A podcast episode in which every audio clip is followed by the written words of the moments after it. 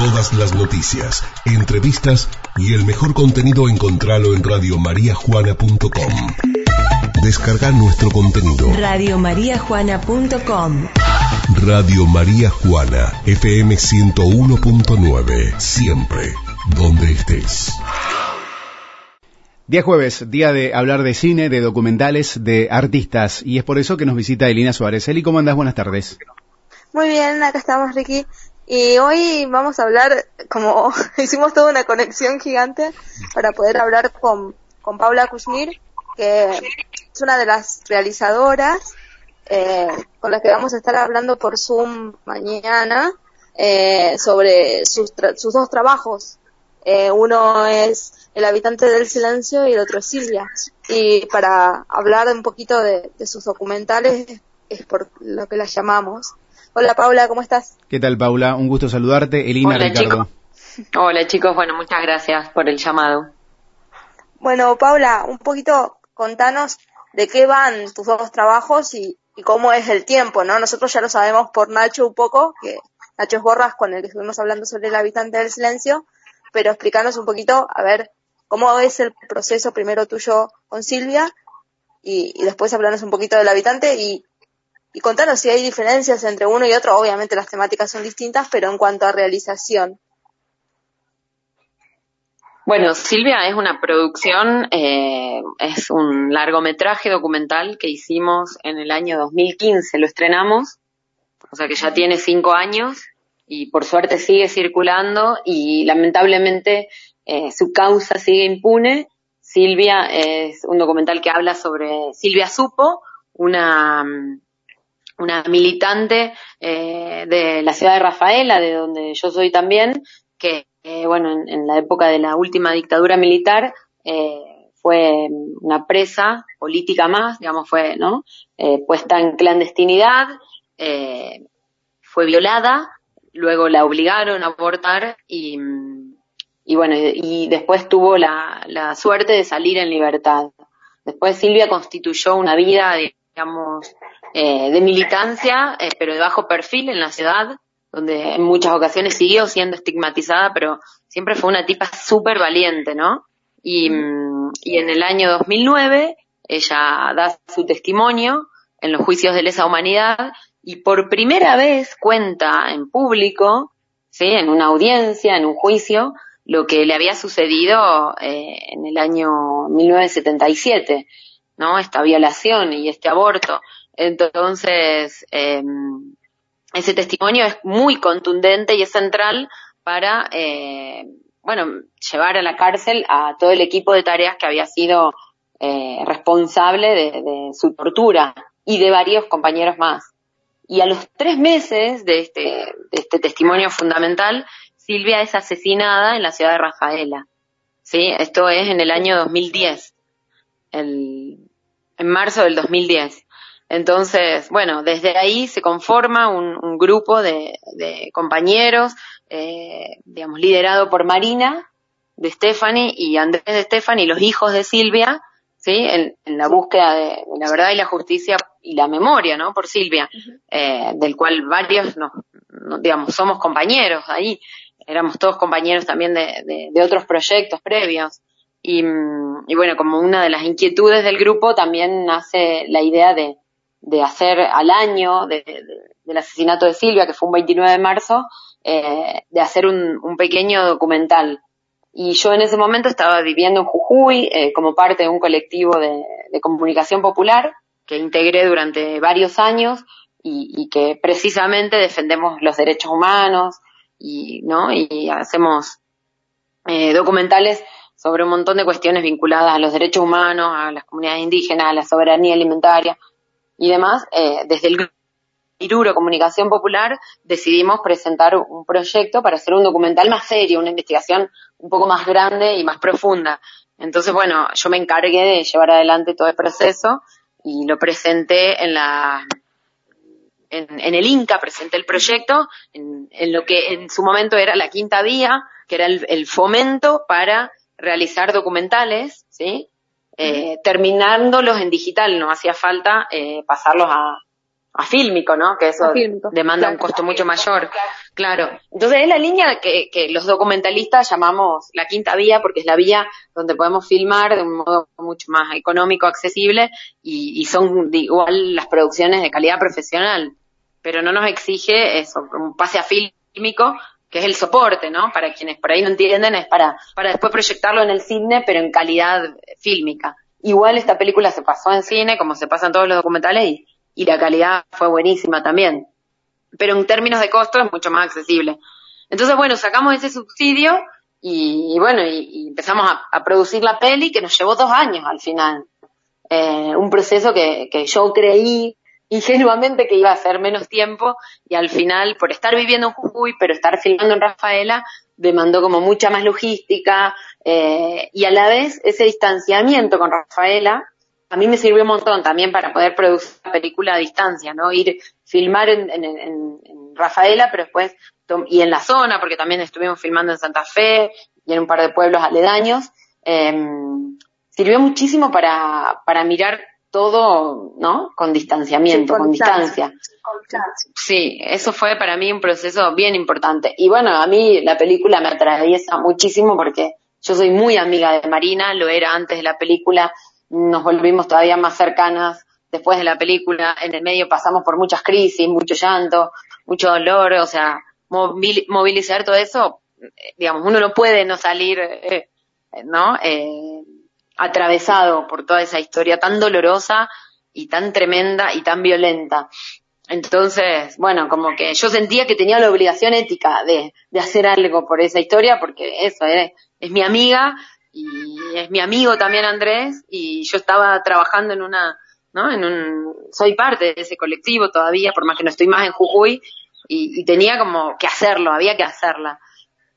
Eh, eso es Silvia, ¿no? Un, repaso por, digamos, el documental es un repaso un poco por, por toda esta tragedia, pero eh, también rescatando como la vida de Silvia, el valor de una, de una heroína, digamos, quizás un poco anónima para el común de la gente, pero que, digamos, estuvo convencida de, de, su lucha hasta el, hasta el último día, ¿no? Tal cual. Y, bueno, sí. sí. Perdón. Eh, yo te quería, no, no, te quería preguntar más o menos, digamos, a ver cómo, como vos decís, ¿no? El, el proceso como que fue muy movilizante tanto internamente como en la parte de producción y de logística. Y después, después, digamos, como vos decías, bueno, la peli todavía sigue andando por dónde va la peli hasta el día de hoy, ¿no? Porque a vos te parece que como que superó las expectativas de aquel primer eh, encuentro, digamos, es digamos, aquella movilización de Rafaela, porque fue muy grande todas las exhibiciones que se hicieron en Rafaela, yo estuve en una, digamos, de pasar de eso a, a trascender fronteras, porque fueron a, a, otros países también con la peli. Sí, total. Sí, un poco ese era el objetivo de la película, entonces sí superó las expectativas porque eh, de verdad que eso para mí es como muy importante que siga circulando porque tiene este objetivo de visibilizar la causa, de contar quién fue Silvia, de mostrar que, que bueno, que es una causa que todavía genera mucho dolor porque que digamos sigue impune, si bien hubo un juicio, eh, después eh, se terminó condenando a estos dos lavacoches que parece que fueran los únicos eh, autores cuando sabemos y nosotros defendemos eh, como el grupo de verdad y justicia defendemos la, tesis de que esto es un crimen político y que estos dos chicos, lavacoches, que están condenados y, en la cárcel, fueron quizá los testigos, los, perdón, los autores eh, materiales, ¿no? Al revés, físicos, ¿no? Materiales, ay, no me salía la palabra, perdón. Pero que en realidad, digamos, hay, hay se trata un crimen, de un crimen claramente político, ¿no? Donde, digamos, este tipo, que es el, ex juez federal Brusa, eh, está cumpliendo una condena en la cárcel, pero desde ahí sigue movilizando un montón de cosas. Para mí es súper valioso porque pudimos en este documental eh, relevar un montón de información, tenemos testimonios más que válidos, eh, entonces, bueno, eso también ha servido un montón a la causa. Y, y sí, esto de seguir visibilizando e instalando eh, esta causa que es la historia de un montón más de desaparecidos que, o, personas, en el caso de Silvia no fue desaparecida en la época de la dictadura, pero fue asesinada brutalmente. Entonces es algo que no, no podemos hacer de cuenta que no sucedió. Entonces, bueno, por lo menos que haya un, un documento que, que, que haga, ¿no? Que dé cuenta de eso. También se han escrito algunos ensayos a partir de, de, del docu, incluso en la Universidad del Litoral. O sea, es un material que ha servido mucho para, para visibilizar y también desde una perspectiva de género, porque eso también no quería olvidarme de mencionar, eh, porque sí, pasaron un montón de cosas después de este docu. Entonces, por ejemplo, eh, después del docu, eh, el juez Brusa, junto con el equipo de tareas, recibieron una condena más en términos de eh, este, esta violencia de género. Entonces se, se, también se duplicaron, no recuerdo exactamente, pero, pero se multiplicaron los años de condena por dar cuenta de que se trataba también de una causa de violencia de género. Y eso fue una, una condena ejemplar en todo el país, ¿no? Eh, y eso fue fuertísimo también, eh, que pudiéramos hacer que, que por lo menos se pusiera en consideración la condición de género, ¿no? Eh, cosa que no había pasado, en, no casos había pasado en, casos anteriores. Exactamente, como es, exactamente. El caso ejemplo. El caso ejemplo. Exactamente. Y, y, y, la peli ayudó mucho en ese sentido, a, hacer circular mucho más la causa, ¿no? Pensemos que es una mujer del interior, del interior de la provincia, y es mujer, entonces es mucho más difícil que se conozca su causa, ¿no?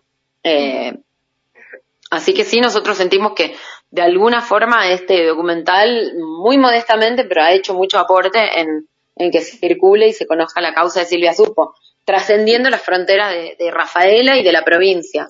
Sí, eh, hoy se está proyectando, hoy mismo, martes, de, perdón, jueves 13, en, en el canal Acequia, en Mendoza, y ha estado también circulando, yo ahora estoy viviendo en el Ecuador, en el Ecuador, y en cada lugar donde voy, eh, si la podemos proyectar, la proyectamos. Eh, como una misión, digamos, que nunca se termina. Y, a ver, también para hacerlo, en, en, cuanto a material de archivo, yo me acuerdo, digamos, fue como todo un trabajo. Eh, llegar a esa información para elaborar el documental eh, es todavía hasta el día de hoy un camino muy difícil de transitar. Eh, a vos te, digamos, desde tu lado sentiste que hubo como ciertas restricciones a esas cuestiones. Eh, y digamos, no sé, eh, qué pregunta difícil.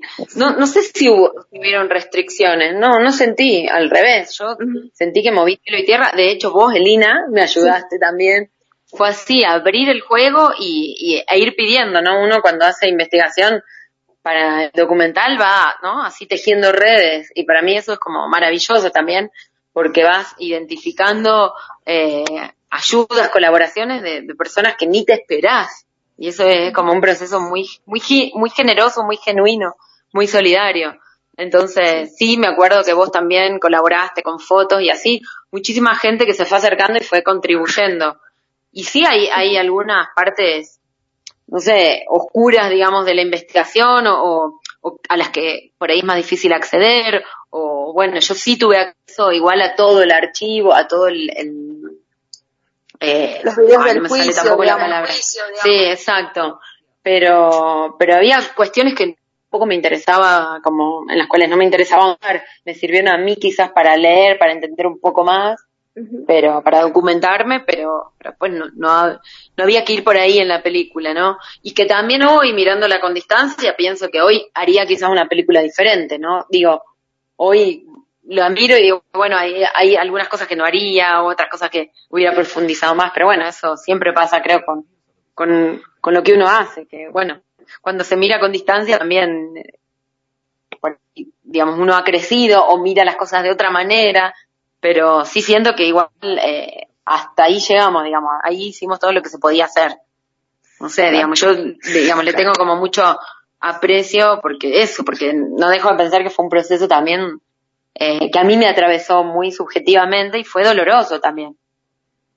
Así que... Y en cuanto, eh, y en cuanto al habitante del silencio, ¿no? Porque hay como una diferencia abismal en cuanto a temáticas, ¿no? De alguna manera, porque también se trata de rescatar la historia de un rafaelino, digamos. ¿Cómo es esto?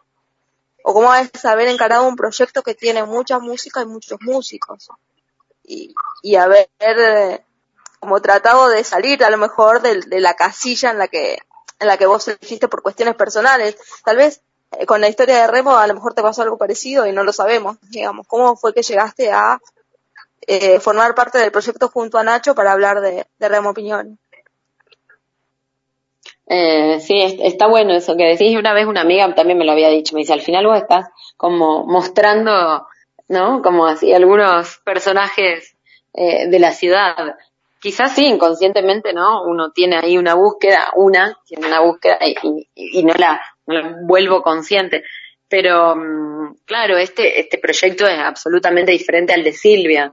Eh, y tiene que ver con eso, con un día estar conversando con Nacho, que es músico, que es de Rafaela, pero vive ya como, no lejos de la ciudad, estuvo viviendo en Rosario, ahora en Buenos Aires, y que nos encontramos en Rafaela preguntándonos por qué había una escuela de música que se llama Remo Opinioni, porque tenemos un héroe tan importante, o un héroe, un músico tan referente en la ciudad, eh, eh, que se llama Remo Opinioni, y no sabemos nada. Y, conversando una noche en un bar, empezamos un poco a, a soñar con, con escribir un docu y, e investigar también y decir, bueno, ¿quién es este tipo? ¿Por qué es tan importante y por qué no sabemos nada de él? Prácticamente nada, salvo en el circuito académico, fuera de ahí no se lo conoce. Entonces, bueno, también acercarnos a la familia, acercarnos a, a su mujer, que, bueno, eh, después del documental, unos meses después, falleció, así que también en un punto sentíamos que, que habíamos como cumplido de alguna manera con registrarla a ella, que es hermosa, ya la van a ver en el documental, es un personaje maravilloso, Dorita, eh, y, y, ella como feliz de poder eh, eh, darle vida a un documental que materialice toda la historia de Remo. Ella tenía todo sistematizado, nos abrió sus archivos, como cinco álbumes donde registraba desde la partida de nacimiento de Remo, ¿no? O sea, una tipa que se encargó en vida de, de, de crear el archivo de Remo. Y, y bueno, y sí, como para mí era un mundo absolutamente nuevo también meterme en el mundo de la música. Yo soy muy, muy eh, fanática de la música, pero nada, como una oyente más. En cambio, bueno, meterme en el lenguaje musical y trabajarlo con Nacho, que la tiene muy clara, y trabajar con los otros músicos y entender que él también después, en la manera de encarar el montaje del documental, estaba también usando como fórmulas de montaje musical, ¿no? Uh -huh. Y después el editor del documental, que es eh, también un, un, editor que tiene mucha experiencia en la ciudad y que también, eh, digamos, le, encanta la música, entonces entre ellos dos, ver que se entendían en algunas cuestiones que yo iba aprendiendo con ellos. Entonces fue como una experiencia para mí de mucho aprendizaje también. Eh, y yo estoy como muy feliz de ese documental porque siento como que, que rítmica funciona, que es muy musical el documental, ¿no? Bueno, Paula, eh, te quería preguntar y obviamente invitar a toda la gente que nos comentes un poco de que lo, de lo que vamos a hacer mañana, esta, esta charla por Zoom, y que lo esperamos a todos, mañana a las 19 horas, eh, y un poco para hablar de esto que veníamos diciendo con Paula, y por eso le agradezco mucho, de tener la posibilidad de hablar con los directores y empezar a preguntarnos y a preguntar sobre las cosas que estamos viendo a través de estos documentales y un poco abrir la mente y despejarse un poco para, para tratar de entender un poco también en, no solo el lenguaje audiovisual, sino también el, el país en el que vivimos. Así que está, está buenísimo. Sí, no, perdón, iba a agregar eso, que me parece súper importante el ciclo que ustedes están eh, generando para, para promocionar esas otras imágenes de nuestro país que no tenemos. Siempre estamos mirando, ¿no? A Buenos Aires o mirando afuera. Y me parece bien importante esto que hacen ustedes, así que agradecerles por el espacio eh, e invitar a toda la comunidad que, a que se sume al Zoom y que, que pueda compartir un rato con nosotros. Nosotros. Nosotros. Eh, bueno, sí, va a estar Nacho también, Nacho Jorras, Paula, y bueno, todo el que pueda. Eh, saben que para acceder eh, tienen que buscar mi Instagram, que es Elina Suar, o eh, buscarme también, eh, figuro igual en, en, Twitter, y tienen que agarrar, mandarme un inbox y comentar, eh, y yo les mando el enlace de Zoom para que se puedan sumar y cada vez más. Y hasta 100 podemos llegar, no creo que lleguemos, pero bueno, vamos a tener fe de que algunos eh, se van a movilizar para, para poder verlo mañana a las 19 horas eh, por Zoom. Gracias, Paula. Muchas gracias por tu tiempo.